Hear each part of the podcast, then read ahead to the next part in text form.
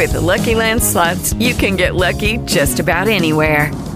This is your captain speaking. Uh, we've got clear runway and the weather's fine, but we're just going to circle up here a while and uh, get lucky. No, no, nothing like that. It's just these cash prizes add up quick. So I suggest you sit back, keep your tray table upright, and start getting lucky. Play for free at LuckyLandSlots.com. Are you feeling lucky? No purchase necessary. Void where prohibited by law. 18 plus terms and conditions apply. See website for details.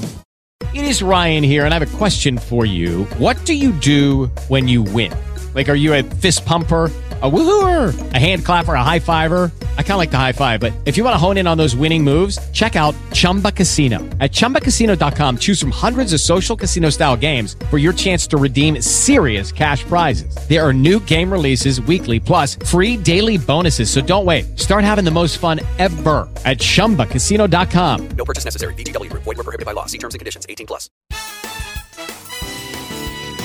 Política, com Dora Kramer.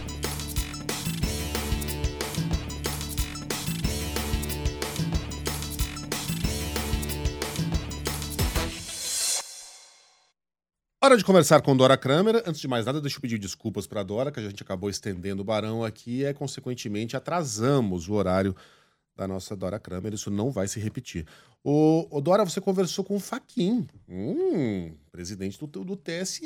Todos, todos os olhos no Faquin, especialmente depois da, da convenção do PL, em que Jair Bolsonaro mais uma vez convocou os seus apoiadores a, a saírem às ruas em apoio a ele no dia 7 de setembro. Dora, o que, que saiu dessa conversa? Bom dia para você. Bom dia, Megali, bom dia, Carla, bom dia a todo mundo. Pois é, você puxou por um, um, ponto que eu queria. Quando o presidente Jair Bolsonaro convoca o pessoal aí às ruas no 7 de setembro pela última vez. Entendi que é pela última vez antes das eleições.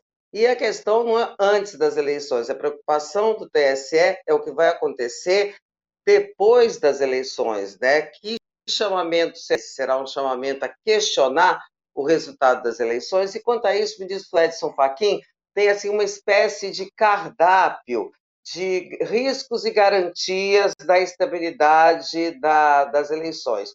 O risco que ele vê, o maior risco, ele acha que não se pode superestimar nem subestimar o risco de tumulto, porque uh, um fator que ele aponta é o crescente armamento da população. Isso poderia é, resultar num tumulto, que aí numa convocação de uma operação de garantia de lei da ordem, com convocação das Forças Armadas, aí é que é, é o ponto de risco. No, no, nos fatores de estabilidade, de proteção, o ministro Fachin lista o seguinte: em primeiro lugar, a posição firme da Justiça Eleitoral, que ele reitera, não vai se dobrar. Segundo lugar, a vigilância da imprensa.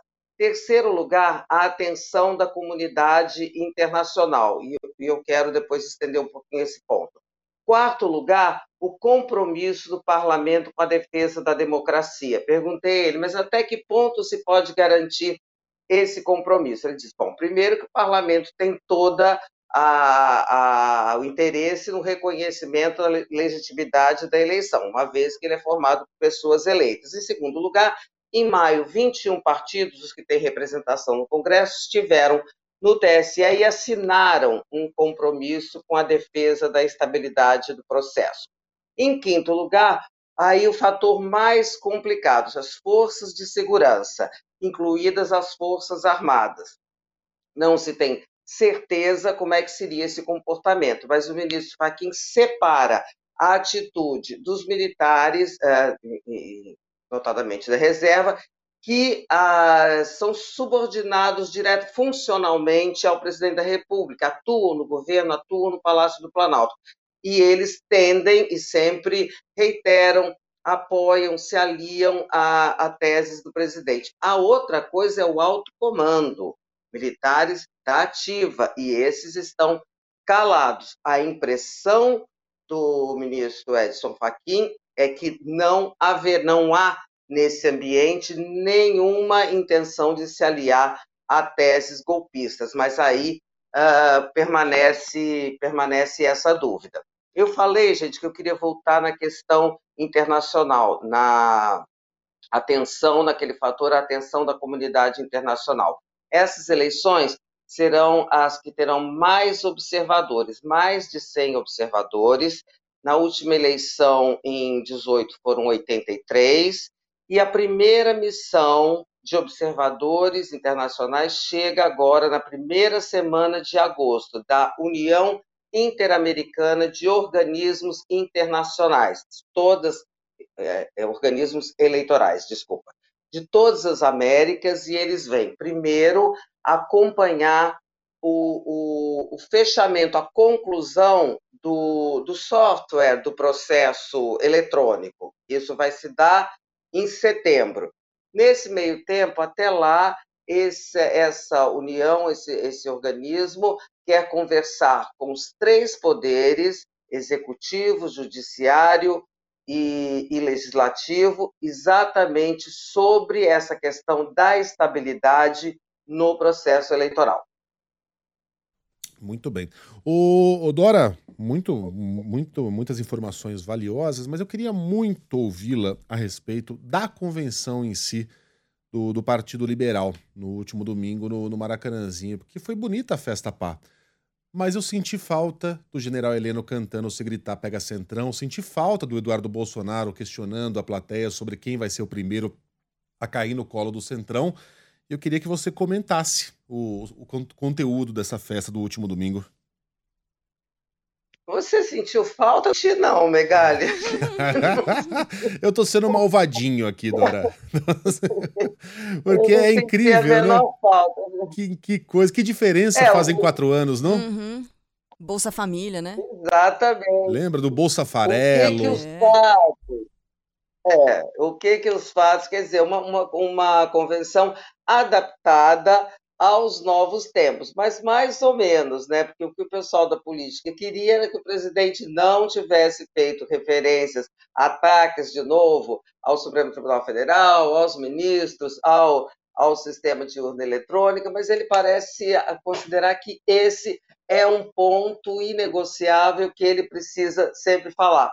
Vocês sabem o que, que me chamou a atenção? A homenagem que ele fez ao Arthur nem foi muito comentado, né? Eu gosto de comentar, sabe, uns pontos assim que não foram comentados, uhum. aliás.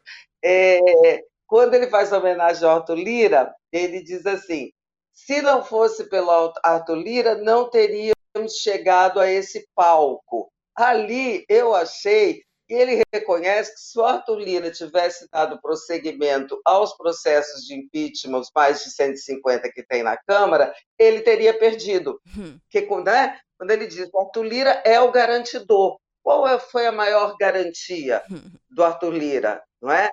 Foram, quer dizer, houve a, a, votações, garantiu, mas o que colocaria em risco ele estar no palco da convenção, ser um candidato confirmado à reeleição, seria exatamente o processo de impeachment. Ora, se ele considera que se o Arthur Lira não tivesse barrado aquele processo, aqueles processos, ele não estaria naquele palco, ele é, considera também que ele perderia na Câmara o impeachment, ou seja, que o, o, o, processo de impeachment passaria pela Câmara. Foi essa a minha interpretação. No mais, gente, é aquilo que a gente tinha falado. Convenção é aquele momento, muita gente comparou, ai meu Deus, a convenção do PT sem o Lula e a convenção do, do, do PL com o presidente, aquela festa. Tá, quem lembra hoje? Quais são, qual é o, o, o efeito, o rebatimento eleitoral de convenção? Nenhum, né? Convenção é um momento e só. Muito bem. Agora é incrível, né? Arthur Lira, Ciro Nogueira, Valdemar Costa Neto, Fernando Collor de Mello.